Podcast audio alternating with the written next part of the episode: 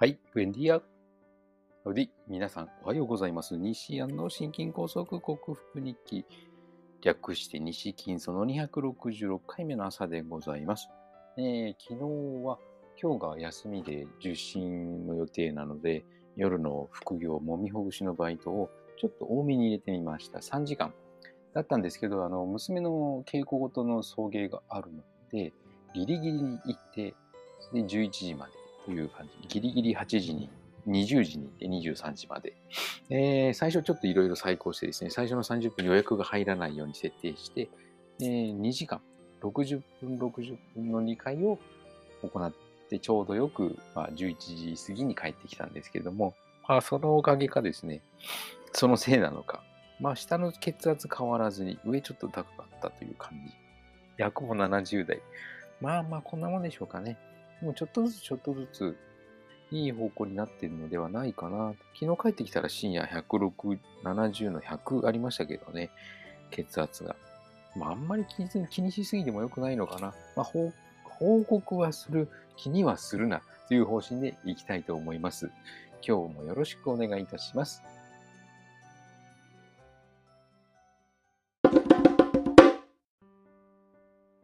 はい、改めましておはようございます。えー健康運動指導士、理学療法士、そして笑い療法士の西田隆です。今日のテーマは、えーむくみについて少し語りたいと思います。よくですね、えーと今、高齢者デイサービスに勤めてますけども、主に女性からむくむのですが、どうしたらいいでしょうかというふうな相談を受けます。病的なむくみと、えーとまあ、仕方、加齢によるむくみとかいろいろあるんですけども、症状があってですね、この方は、まあ、主に加齢によるなとか、栄養不足によるなとか、この方病的だなとか、わかるんですけども、まあ、医者ではないので、あんまりこう、診断めいたことは言わずに原因めいたこと、あ診断めいたことになるのか、結局それもお伝えしておりますが、えーそもそもむくみの前に太るというものについてちょっと考えたいと思います。太るにもいろいろありまして、大きく分けて3つあると思うんですよね。例えば、あのダルビッシュ有選手とか、大谷翔平選手のように、アメリカで通用するために食事を見直しして、筋トレをして、筋肉量を増やし、体が大きくなり、体重が増えたという太り方と、あとですね、もう皆さん目の敵にするかもしれませんが、体脂肪、皮下脂肪が増えて、体重が増えるという、いわゆる贅肉が増えて太るという太り方。そしてあと、体の水分がうまく排泄できずに、水分が溜まって、あの、本当にブヨブヨな状態になって、いわゆるむくみとなる太り方があると思います。今日のテーマはその、ブヨブヨになって、あの、水分が排泄できずに太ってしまうむくみについてです。でむくみというのは今お伝えしたように水分が排泄できないから水分がたまりブヨブヨな状態になるんですけども、えー全体的にむくむ方もいれば特に女性の生理の時なんて全体的にむくみますよね。で、えー、と私に相談をしてくださる方はもうほとんどが足に出ます。あ失礼しました。はい。で足に出ます。これはですね、健康な方でも多かれ少なかれ夕方になると、しかもあの座り仕事をしている場合、立ち仕事をしている場合は、重力がありますので、地球には重力があるので、体の体液が全部下の方に下がり、つまり戻ってこれずに、体体の中央の方にですね、中枢に戻ってこれずに、足に水分が溜まり、若干のむくみは出ます。はい。それが多く出るのか、普通、健康的に出るのかの違いであって、はい。えー特にヒールとかのついた、あの、パンプスと言ったらいいんですか、こう、はい。ハイヒールと言ったらいいんですか？そんなぴったりな靴を履く女性は体験してると思うんですけども、夕方になると靴が少しきつくなったりしますよね。それむくみのせいなんですよね。これはもう言ったように重力には勝てないから、水分が溜まってしまうんですけども、だから寝るときに足を少し上げたりすると、あ、気持ちいいって感じますよね。それがむくみの原因ですが、これが加齢とともに大きく、症状が大きく出ることがありますが、それ、年、加齢と言いつつ、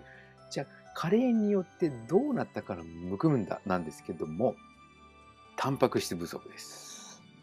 あと、心臓の拍動とかも関係するので、鉄、ビタミン、ミネラル不足でございます。はい。タンパク質っていうのが不足すると、コラーゲンがうまくできなくなるので、コラーゲンというのがこの皮膚や髪の毛とか、えー骨も作っている、人の体をすべて作っている、このコラーゲンの元になるんですけども、コラーゲンは網目状になっていて、水分を保持してくれるんですよね。だから、生まれたてというか、生まれたばかりの赤ん坊とか、えー年が若い3歳、小学生、低学年とか、小学生ぐらいまでの女の子とか男の子の肌、みずみずしいですよね。で小学校高学年ぐらいになると、タンパク質不足が顕著に出てくるので、糖質ばっかり食べるから。はい。で、ちょっと潤いを失っていき始めて、二十歳、良すぎ、30手前になって、肌がカサカサとかなっていくわけですね。だから幼少の頃からずっとタンパク質を食べ続けるビタミン、ミネラル類を適量取ることをしていれば、その潤いのある肌がずっと維持できる。もちろん加齢現象がありますので、えー右肩下がりがあるんですけども、この下がり方が緩やかになるということです。はい。あと、病的なむくみ方っていうのが、心臓、腎臓が悪い場合は、むくみます。これはもう本当に病的で、もうパンパンに腫れ上がって、なんかツヤツヤした感じのゾウさんみたいな足になってですね、えー足首のちょっと上ぐらいのけこの頸骨のあたり、このいわゆるあの向こうずねと呼ばれる弁慶の泣きどころと呼ばれるあの骨がむきっと出たところをぶっと押さえたら指の形に皮膚がへこむんですけどもそれが戻ってきません。戻ってくるようなむくみ方はまだ健康的なむくみ方。はい。戻ってこない場合はもうずっと指の形が残ったままの方は病的なむくみ方で心臓腎臓が悪いかもしれないですね。